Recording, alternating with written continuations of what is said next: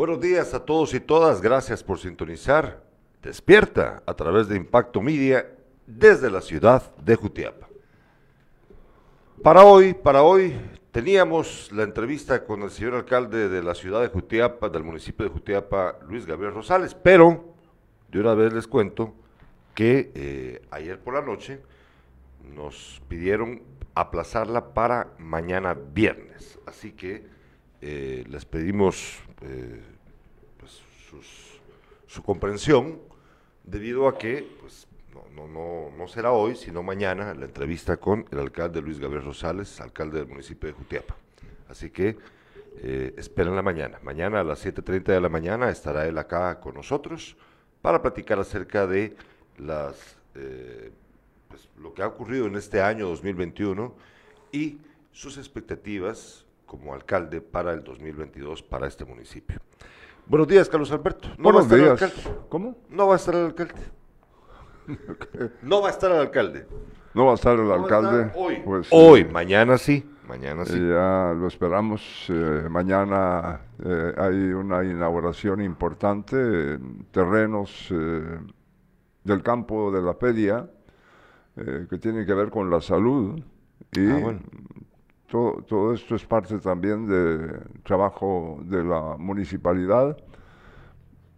Y al mediodía, eh, un almuerzo y por la noche del viernes, eh, ojalá y asistan todos los empleados de la comuna Jutiapaneca, porque habrá una cena especial ah, navideña. Ah, bueno, bueno. Eh, no se pierdan ustedes, por favor, la entrevista mañana, pero hoy, hoy tenemos mucho, mucho, mucho que contarles, muchísimo que contarles. Eh, antes de ir a la revista de prensa, yo te pido ahí, André Hernández en producción, si puedes poner la foto que te mandé, por favor.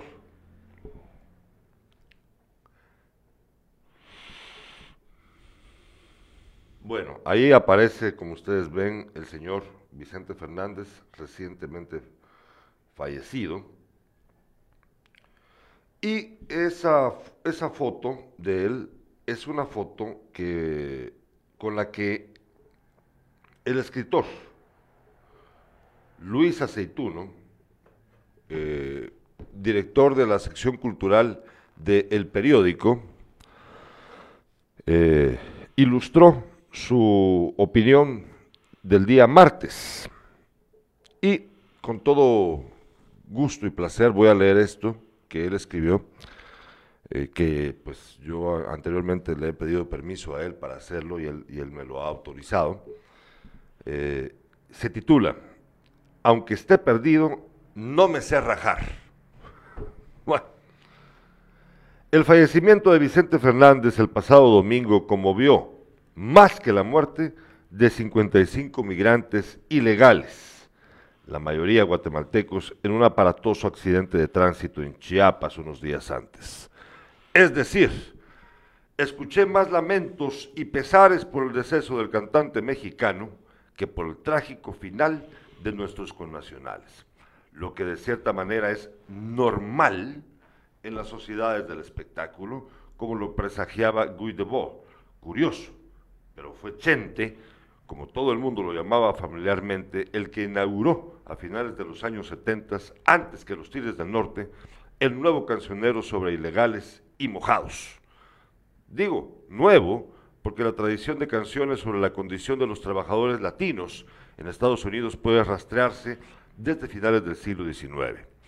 Lo hizo con una de sus mejores interpretaciones, para mi gusto, Los Mandados una rolita picaresca, de repente te la buscas, André, por favor, Los Mandados, gozosa y que lo alejaba del repertorio rutinario de la canción ranchera, sobre todo en lo referente a las letras. Decía, crucé el río Grande nadando, sin importarme dos reales, me echó la migra para afuera y fui a caer a Nogales. Entré por otra frontera y me avientan pa' Juárez. La migra a mí me agarró 300 veces, digamos, pero jamás me domó. A mí me hizo los mandados. Está buena, ¿verdad? Bueno. Eh, bueno, habría que decir que esto fue antes de los trenes y los tráileres de la muerte, de las cacerías, los secuestros, las violaciones, los asesinatos, el horror a secas, cuando cruzar fronteras de forma clandestina era cuestión de ingenio, picardía, suerte, persistencia. Debo confesar que muchas de las canciones de Vicente Fernández me daban risa, sobre todo sus arrebatos de macho herido. Llegó a los escenarios justo en el momento en que la tradición ranchera estaba en franca decadencia y todo intento por revivirla tendía a lo paródico. La idílica ruralidad tercermundista se transformaba de pronto en barrios marginales, en cinturones de miseria que acordonaban las grandes capitales. Pistola al cinto. Chente se resistía a la modernidad urbana, bebiendo litros de aguardiente y montando en su caballo. Pero definitivamente no era José Alfredo, ni Jorge Negrete, ni Pedro Infante. Le faltaba, qué sé yo, ubicación, pero sobre todo profundidad existencial, versatilidad, simpatía y como no podía ser más talentoso que sus antecesores, optó por ser más macho que todos ellos. Una decisión que de pintoresca terminó por convertirse en inquietante. Para ser el más macho entre los machos, Chente alimentó una imagen de pendenciero, borracho, timador, homofóbico rabioso, sufrido y resentido hasta la misoginia con las mujeres que lo abandonaban por pobre y abusador estaba condenado como mínimo al ridículo, pero se convirtió en países como el nuestro en el símbolo inequívoco de una masculinidad aterrorizada por los cambios de paradigmas que imponían en el ámbito doméstico y en el social las luchas por la igualdad de género. Con la guitarra en mano y tres litros de tequila, bebidos a boca de botella entre pecho y espalda, fue el cantor que le dio voz a la revancha de un orden patriarcal asustado y moribundo, pero aún con algunas balas en la cartuchera para resistir. Fue fiel a su personaje hasta el extremo de la estupidez. Rechazó el hígado que hubiera podido salvarle la vida por temor a que el donador fuera gay. ¿Supiste vos eso? De que él decía que no aceptó un hígado, eh, no, iba a aceptar el hígado, el trasplante de hígado. De eso no si, enterado. Si era, si el donador era gay. gay. Vamos a ver, ¿la tenés ahí? Vamos a ver si se puede reproducir solo un pedacito, solo unos 10 segundos, 12 segundos. La canción, no. Ah, bueno. Eh, se llama, te digo, André, se llama... ¿Los mandados? No. Los mandados. Sí. Los mandados. Bueno, ¿qué te parece? Se fue don Vicente. Y, no, y, probablemente los guatemaltecos le dieron más importancia a la despedida de, del cantante, compositor no. No, compositor no. Y pues eh, pasó a un segundo lugar. Plano, sí, un segundo lugar, la muerte de México. Que fíjate que ya suman 56 los muertos en accidente de tráiler en Tuxtla, México, 56 56, es decir, uno más. Este, uno más de los que estaban en 55. Y uno, uno de los que estaba hospitalizado resulta que era Coyote. Ah. Y lo sacaron ya de ahí, del hospital, y lo mandaron a la cárcel es que iban como 150 personas y según el testimonio de los sobrevivientes, ellos iban, no había cómo ni siquiera sentarse, iban pegados, apretadísimos y parados. Son más de 200 personas. Casi las 200, según los, los, testimonios. Nos dice Concepción Hernández, buenos días, buenos días Concepción. Rusman dice buen día, ya en sintonía. Y Juan Carlos Salazar, hoy Juan Carlos, te tenemos que tener hoy a las 5 de la tarde, hora chapina, para hablar acerca de las navidades y, fiestas de fin de año para los nuestros amigos, nuestros connacionales en el extranjero. Bueno, ahora vámonos con la revista de prensa. Revista de prensa. Revisamos los principales titulares de los diarios del país. El Ministerio Público señala operación de, cártel de Jalisco en el país. Detención de militares evidencia infiltración del narco en Estado, titula Prensa Libre. También dice, se alarga pena de familias y deudos de migrantes. Herido en Chiapas retorna a su hogar. Y también casi 10% de guatemaltecos, oiga usted esto, casi 10% de guatemaltecos radica en Estados Unidos. Y todavía la gente lo duda, ¿verdad? El periódico titula el día de hoy, dos trabajadores del Congreso vinculados al crimen organizado. A uno de ellos se les indica de ser eh, jefe de una red de sicarios y la otra persona de integrar un grupo que tiene nexos con el cártel de Jalisco Nueva Generación. También titula el periódico Economía crece 7.5% en 2021, pero la economía de quién? ¿De quién habrá crecido la economía? Dicen que en 40 años nunca había crecido tanto la economía del país como hasta hoy, este año. ¿Y dónde está el dinero? La platita. Y eh, también titula en la sección internacional periódico Estados Unidos refuerza el arsenal contra los narcotraficantes. Eh, ahora vámonos con la hora. La hora titula el día de hoy, magistrados relacionados con Gustavo Alejos amparan a Alejandra Carrillo en acusación contra los marroquín. Y militar acusado por vínculos con narco mostró a Yamatei avión para controlar narco. Puchis. Bueno, tengo una nota nacional aquí. Eh, aparecen varios departamentos. Jutiápano. Lo voy a leer. Para incentivar a la población a continuar vacunándose, el presidente Alejandro Yamatei anunció que se proporcionaron sacos de arroz a los inmunizados, los cuales fueron donados por el gobierno de China, Taiwán. Las primeras entregas fueron en Jocotán y Camotán, Chiquimula, a adultos y adolescentes.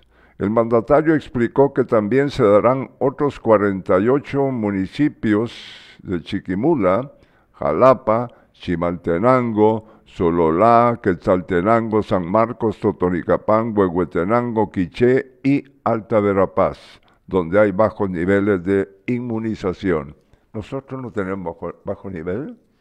Eh, sí, eh, estamos en el promedio. Eh, por supuesto que municipios como el Progreso, que es, ah, el Progreso es el tope a nivel nacional, pero también tenemos municipios en donde apenas, yo recuerdo que, que creo que era con Huaco, que apenas es el 20% de la población la que está vacunada. Fíjate que eh, eh, también la parte alta de nuestro municipio, la montaña. Sí, también. También. tienen, bueno, tienen, datos que, Termino. En total serán 440 sacos por municipio y cada uno tiene 22 libras de arroz. La vacunación ha sido muy efectiva. Tenemos poca afluencia en los hospitales y hay pocas muertes, subrayó y agradeció a los padres de familia que han llevado a sus hijos a vacunarse contra el COVID-19. Esa fue una eh, palabra del presidente Alejandro Yamatei. Eh, nos, escribe Tita Pineda desde Tennessee. Buenos días, Dios, eh, Dios les bendiga siempre. Gracias, Tita. Y si querés, hoy te apuntás, a ver, nos contás y, y nos contás cómo, cómo es pasar la Navidad y Año Nuevo allá en Tennessee hoy a las 5 de la tarde. ¿Te acuerdas de don Rafael Espada? Sí, por supuesto. Hay una opinión de él. De, la, época del periodo de Álvaro Colón. Exacto. Ante la decisión del presidente Alejandro Yamatei de reducir el horario de la ley seca de dos a seis horas, El doctor ex vicepresidente de la República, Rafael Espada, señaló que es una decisión poco prudente. Sí. Seguimos siendo uno de los países latinoamericanos con vacunación más baja. Vamos muy tarde. Y si lo que queremos es contener la propagación del virus, este horario de ley seca no nos favorece.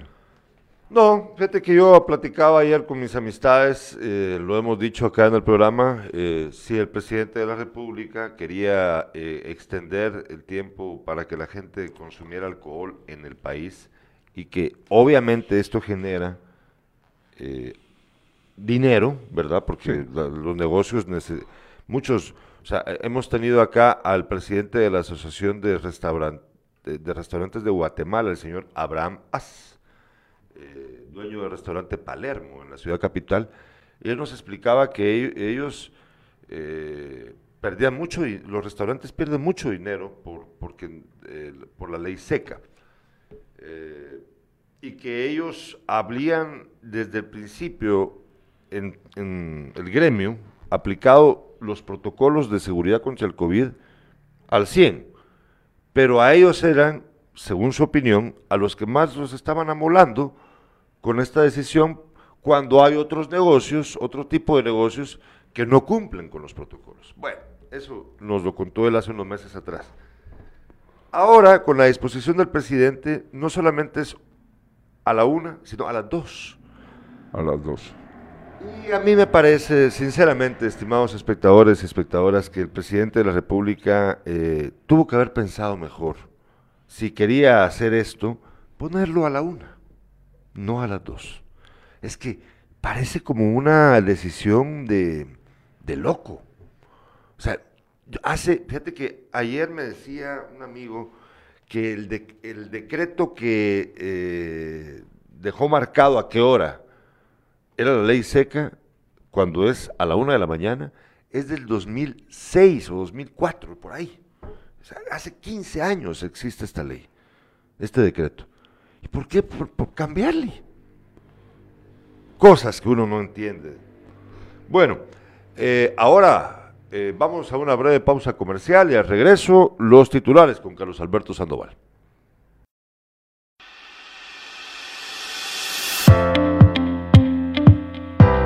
Gracias al buen trabajo de nuestro alcalde, la Municipalidad de Asunción Mita continúa con la realización de los diferentes proyectos para el desarrollo de nuestro municipio.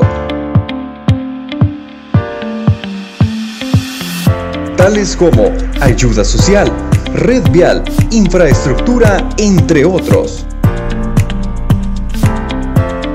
Por estos y muchos proyectos más, Asunción Mita está cambiando. Existe un gesto muy común con poderes increíbles, capaz de contagiar y alimentar el alma.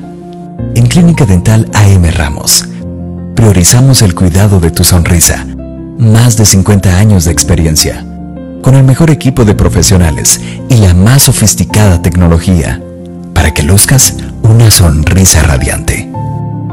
Visítanos y obtén más información en Aldea Acequia, El Progreso Jutiapa o comunícate al teléfono 5630-0803. AM Ramos Dental, especialistas en estética dental.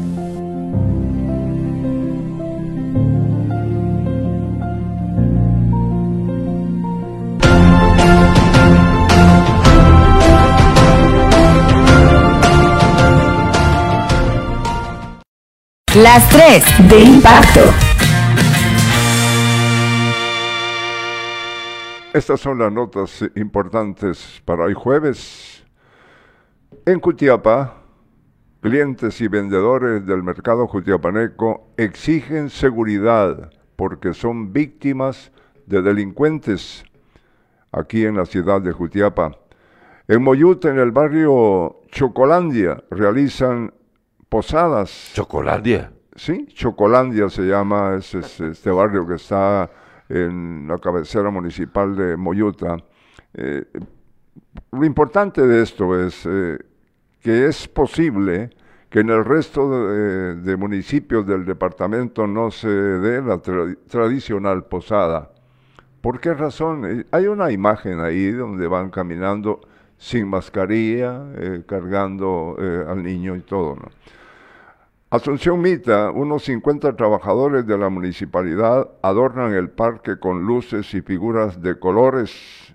A Asunción Mita se le considera como la ciudad jutiapaneca con mayor adornado de el departamento, adornos navideños. No se pierda usted la opinión del padre Víctor en su sección de doble filo. En el deporte, el Moyo Contreras es el orgullo de Atezcatempa. El gran capital del, eh, capitán del fútbol guatemalteco tiene ocho títulos con comunicaciones y dos con Antigua. Nos escribe César Revolorio. Señores, muy buenos días. Mi humilde comentario sobre la famosa ley seca. De verdad es ridículo lo propuesto por nuestros funcionarios. ¿Cómo es posible que la población tenga a su disposición el consumo de bebidas alcohólicas y las iglesias todavía permanecen con gran restricción?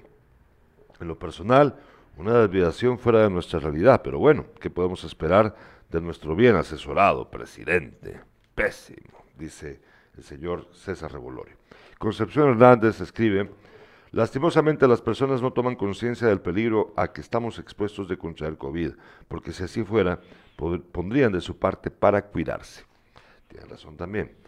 Eh, bueno, vamos a... Eh, ¿Empezás con tus notas o le damos al padre Víctor el, su, ya tenemos al padre ah, Víctor. Sí, ah, tenemos, tenemos la opinión del padre Víctor Ruano, exclusiva para Impacto Media, exclusiva para este medio, para Despierta. Hoy el padre Víctor eh, trata el tema que me envió el domingo, el video, eh, titulado eh, La tragedia de Chiapas tiene responsables, y ustedes los conocen. Vamos a ver. Desde Jutiapa para mundo.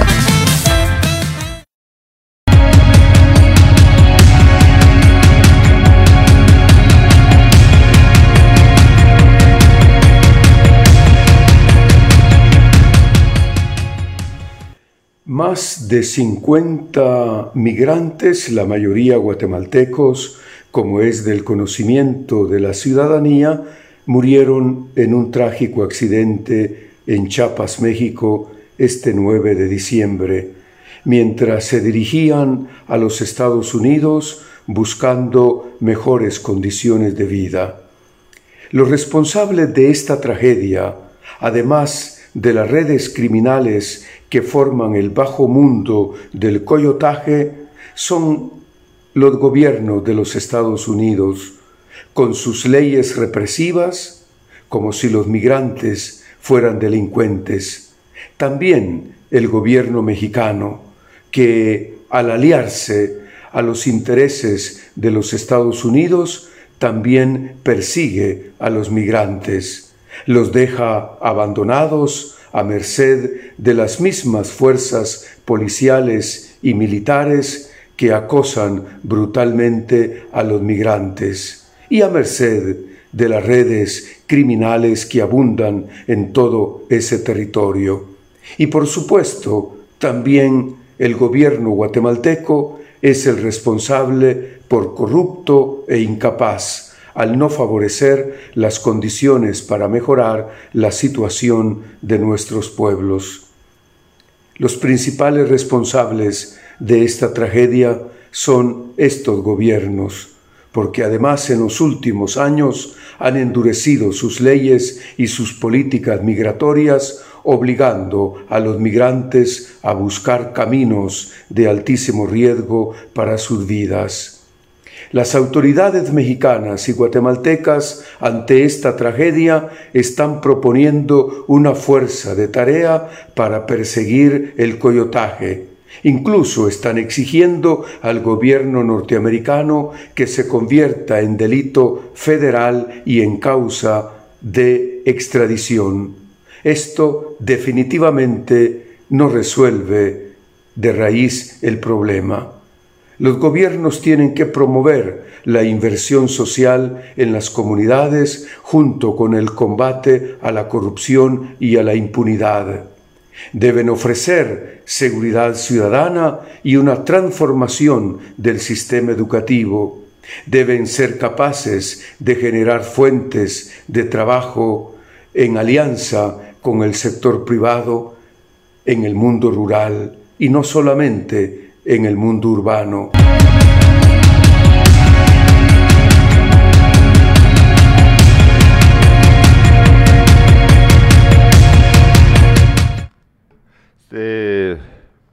Se, cortó el video. Eh, le vamos a pedir al padre Víctor Urbano de que nos mande íntegro este, este video. Creo que tuvimos un problemita ahí.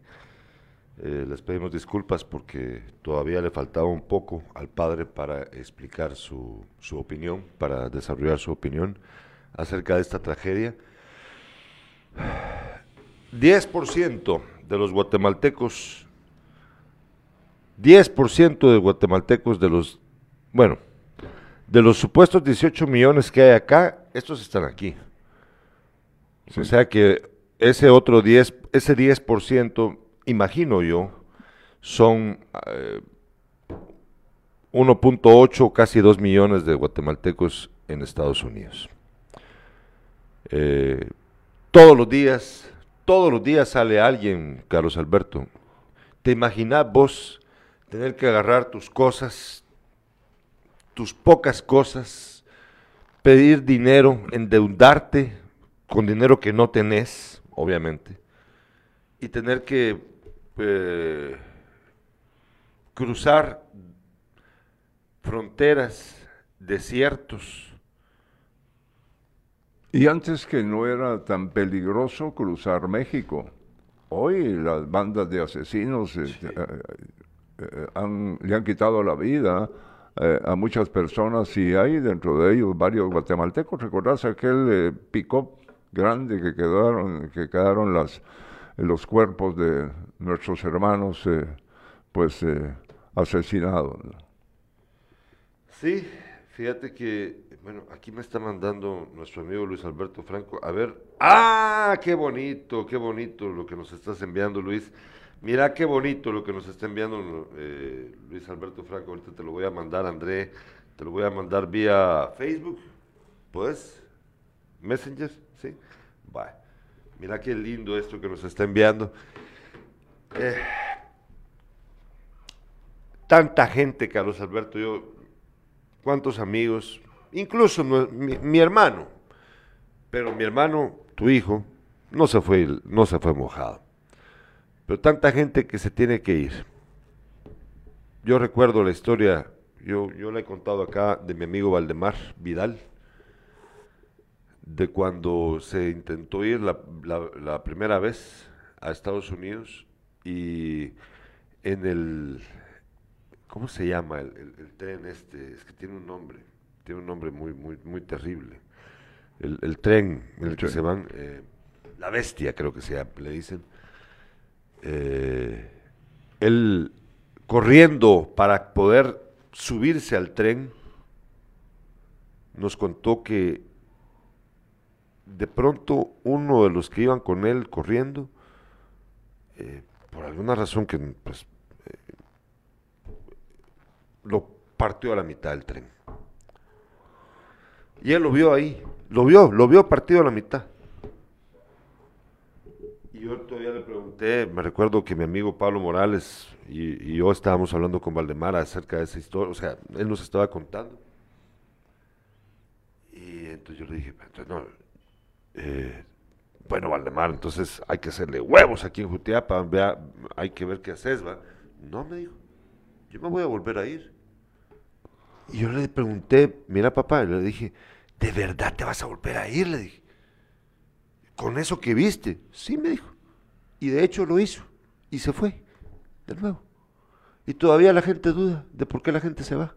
es, que eh, eh, aquí hay algunos Jutiapanecos ya eh, no he conocido otros que se han ido también eh, así a los Estados Unidos y regresan y se están aquí algún tiempo, vienen a ver a su familia, traen al, eh, al- de lo que poseen. El fruto de su, Sí, de su trabajo. entonces, y después se regresan y, y son ilegales.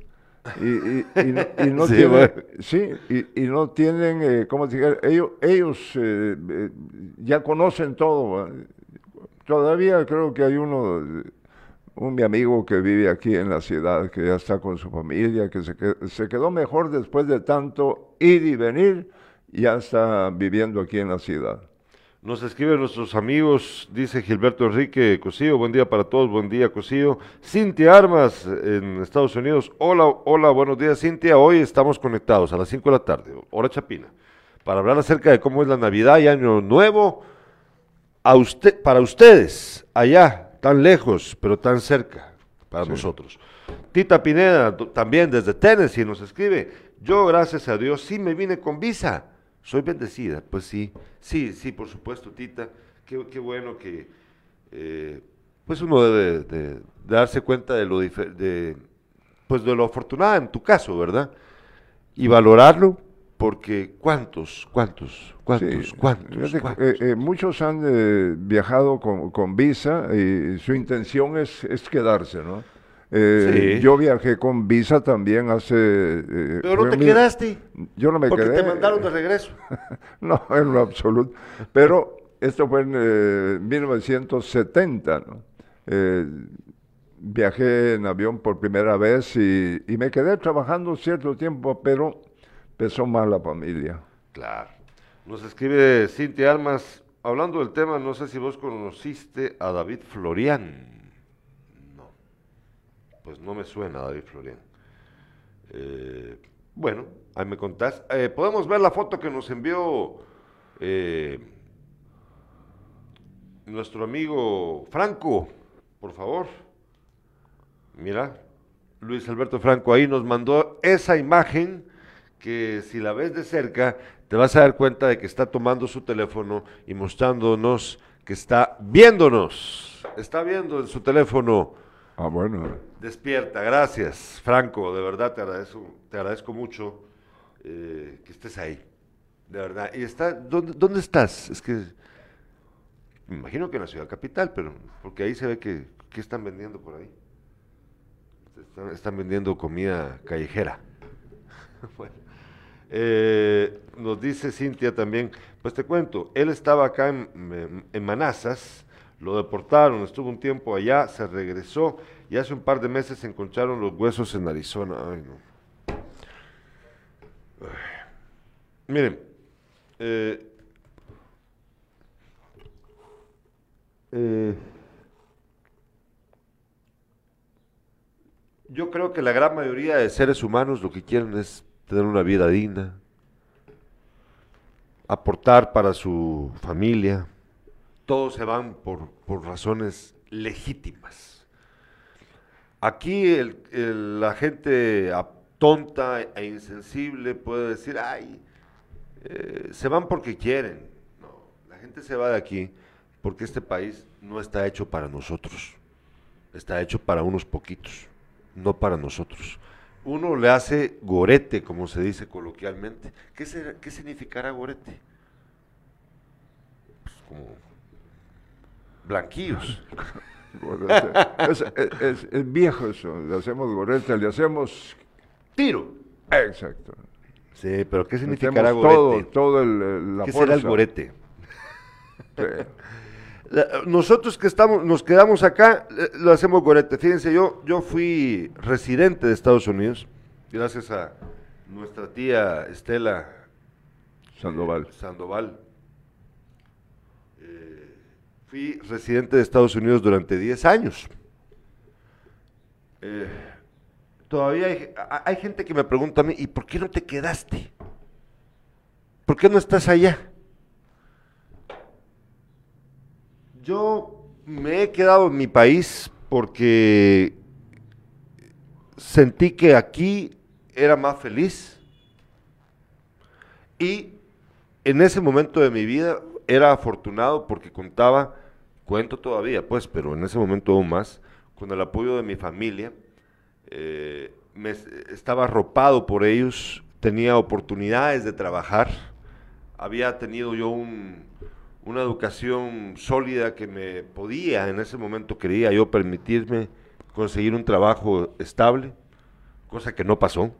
O sea, eh, tuve trabajos estables durante un, no, no estables pues porque luego se caían. Eh, pero por eso fue que me quedé. Yo fui afortunado, por un lado, porque me pude quedar aquí.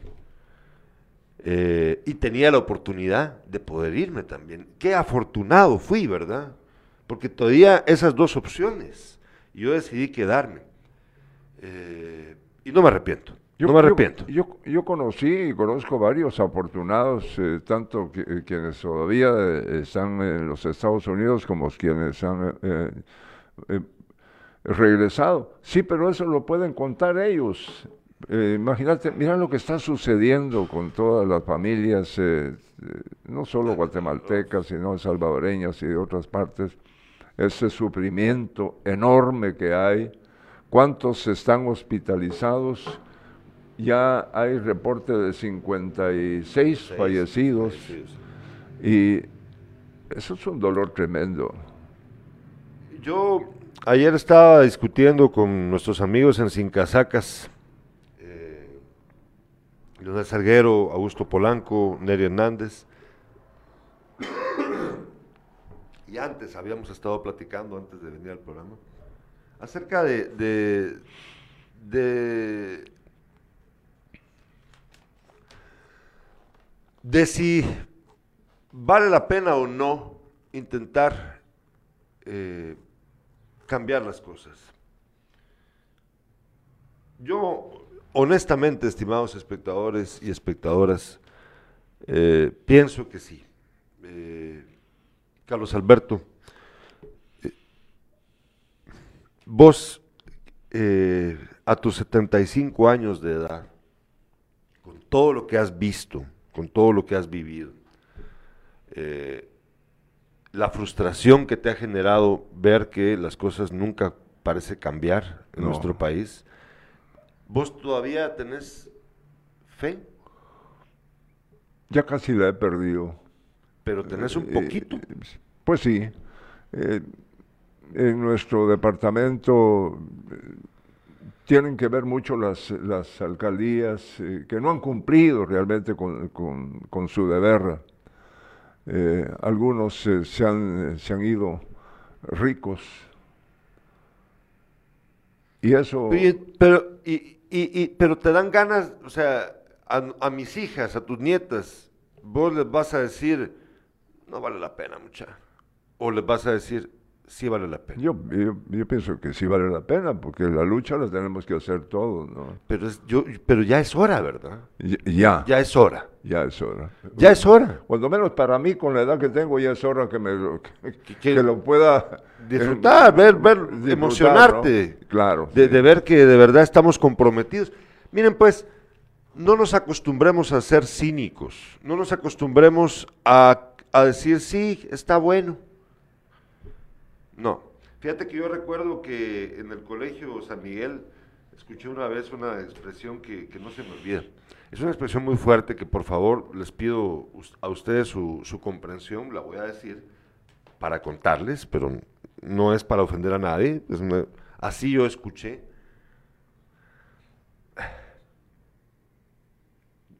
Había una cola para ir a comprar algo. Eh, no sé si tostadas de Doña Teco o algo la tienda en el En la tiendecita del Colegio San Y entonces escuché a, alguien decir, hay que coger porque atrás vienen cogiendo. Es fuerte, disculpen, no, no, no, quiero ofender a nadie, pero así escuché yo. Y yo tendría tal vez unos 10, 11 años, y yo sabía qué significaba, pero, pero no, obviamente yo nunca había tenido sexo, entonces es algo que todavía no te imaginas, ¿verdad? Y me perturbó mucho porque pensé que lo que significa es, hay que trabar, o sea, en el término, en, la, en la, acepción de la palabra coger en el chapín normal, eh, aquí te dicen, te cogieron, te dicen. O sea, que te trabaron, te, te, te, te timaron, te, te babosearon. Fíjense. Entonces, hay que trabar, porque atrás vienen trabando.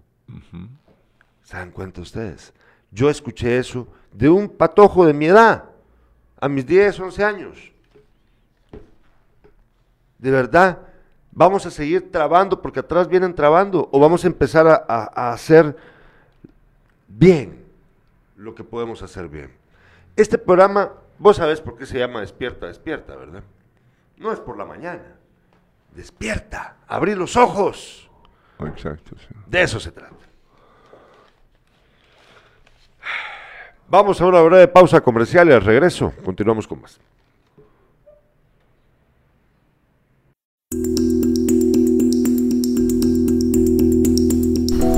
700. Más de 700 ataques a defensoras y defensores al año. Imagínese, personas que pueden ser sus amigos, familiares o algún vecino. Es por eso que Guatemala debe cumplir el compromiso internacional que asumió de contar con una política que proteja a las personas, organizaciones y comunidades que día a día defienden nuestros derechos humanos. Esto tiene que parar.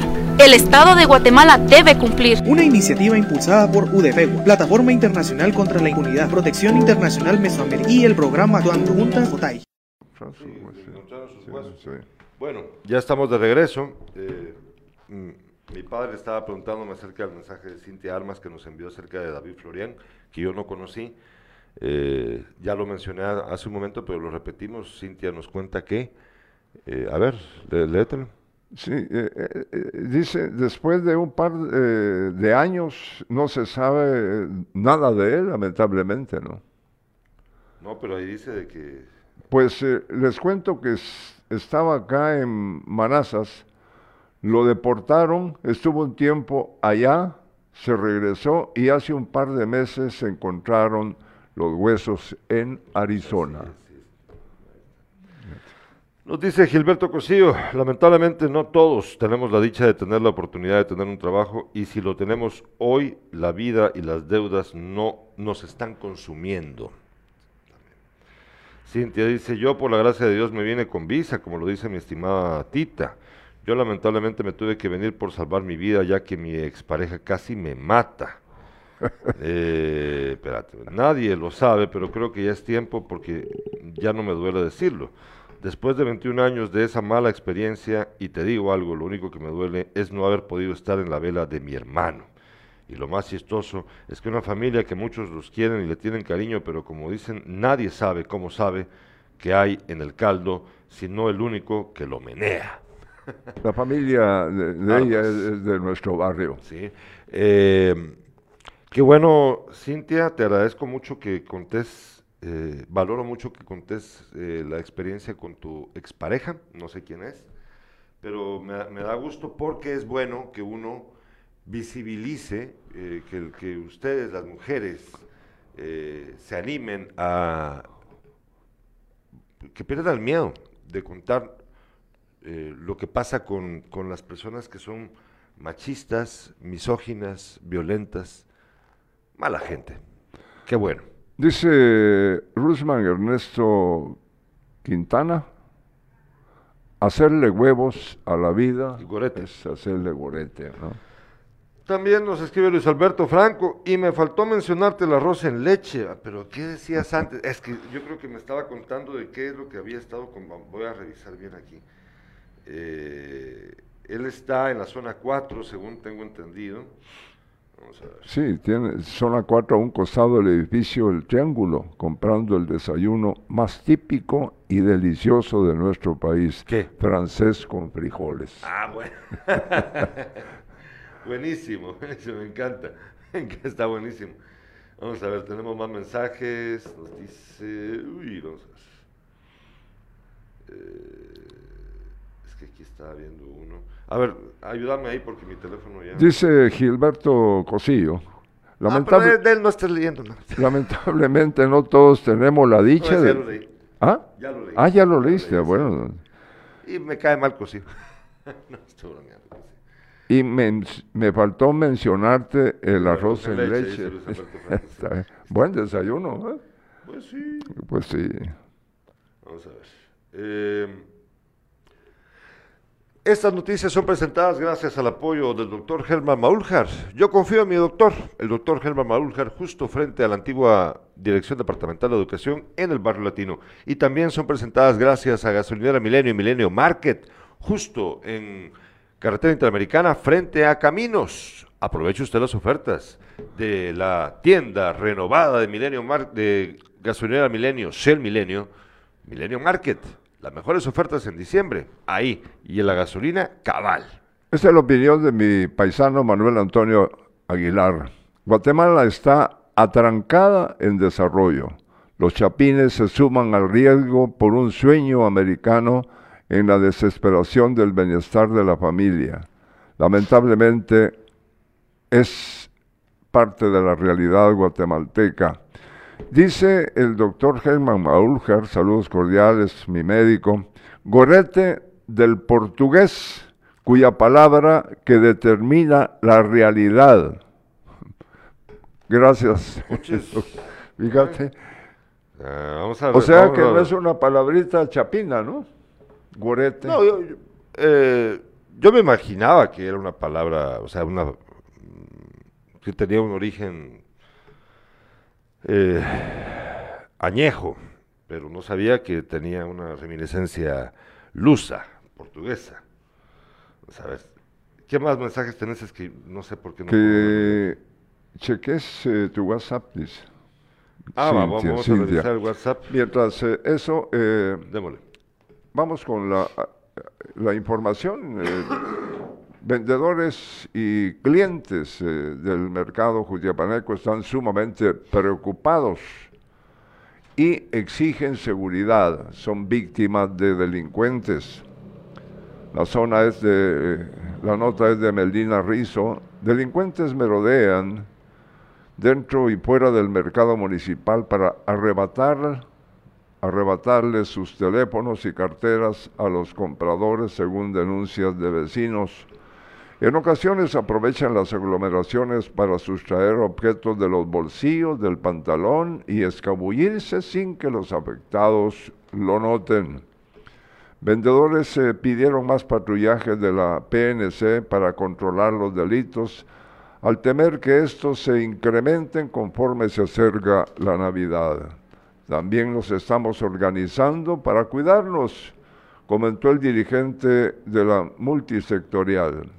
La PNC puso a disposición los teléfonos 3255, 5288 y 40, 30, 41, 48, 45 y como siempre también se puede comunicar a través del 110 donde reciben denuncias las 24 horas del día. Según la institución necesitan los datos que reporte la ciudadanía para identificar a los sospechosos y llevarlos ante la justicia. ¿No sería bueno que la, la policía no llegara uniformada de policía, si- sino como cualquier... Que eh, no avisen. Sí, que no avisen. ah, pues sí. Algo, algo hay que hacer, ¿no? Mira, eh, lo que hay que hacer es usar el sentido común, ¿verdad? No lo usan, no lo usan las autoridades. Fíjate que Asunción Mita, años atrás y estos últimos, eh, es eh, el municipio o la ciudad en este caso que, que lo que colocan en el Parque Central Miteco realmente llama la atención. Y dice José Alvarado, el espíritu navideño regresa. Entre los mitecos prevalece la alegría y la complacencia ante la iluminación navideña del Parque Central. Las luces y las figuras de colores contrastan con la oscuridad que prevaleció el año pasado a causa de la pandemia. Al hallarse el municipio en alerta María, según el semáforo epidemiológico, se reactivaron las celebraciones navideñas. Bancas, pasillos, arriates y jardines lucirán sus adornos hasta comienzos de enero para crear ambiente agradable a todos los visitantes.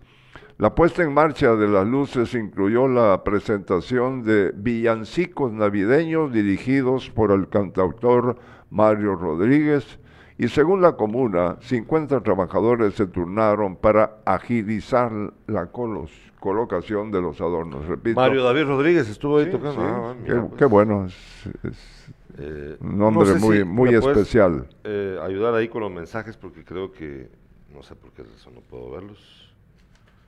Eh, les recuerdo que mañana vamos a tener la entrevista con el señor alcalde del municipio de Jutiapa, Luis Gabriel Rosales. Estamos también esperando que eh, el señor alcalde de Asunción Mita, Paco Guardado, nos confirme si también nos va a visitar mañana para hablar del año 2021 y las expectativas para el 2022 por parte de, de la municipalidad de Asunción Mita y también eh, la municipalidad de Jutiapa. ¿Habías oído un barrio que, eh, que se llama... ¿Chocolandia? La Chocolatada se llama. No, no, a ver, es que Sí, vos dijiste es- Chocolandia, yo dije esto. Ah, no, ¿Cómo se- Chocolota- El barrio se llama La Chocolio- Chocolotada. Ah, bueno. Sí. ya Comunidades católicas de la región reafirman su lazo fraternos al participar en las posadas. No sé si en otro lugar lo hacen, pero sin duda es el, el único lugar del departamento donde hay posadas, porque aquí están suspendidas de, ya para dos años. Los niños se turnan con los adultos para llevar los faroles de papel celofán que iluminan el paso del anda con las imágenes de San José y la Virgen María. También ponen acuerdo para tocar las tortugas y los pitos que constituyen el aporte de los nativos del país a la fe traída por los europeos.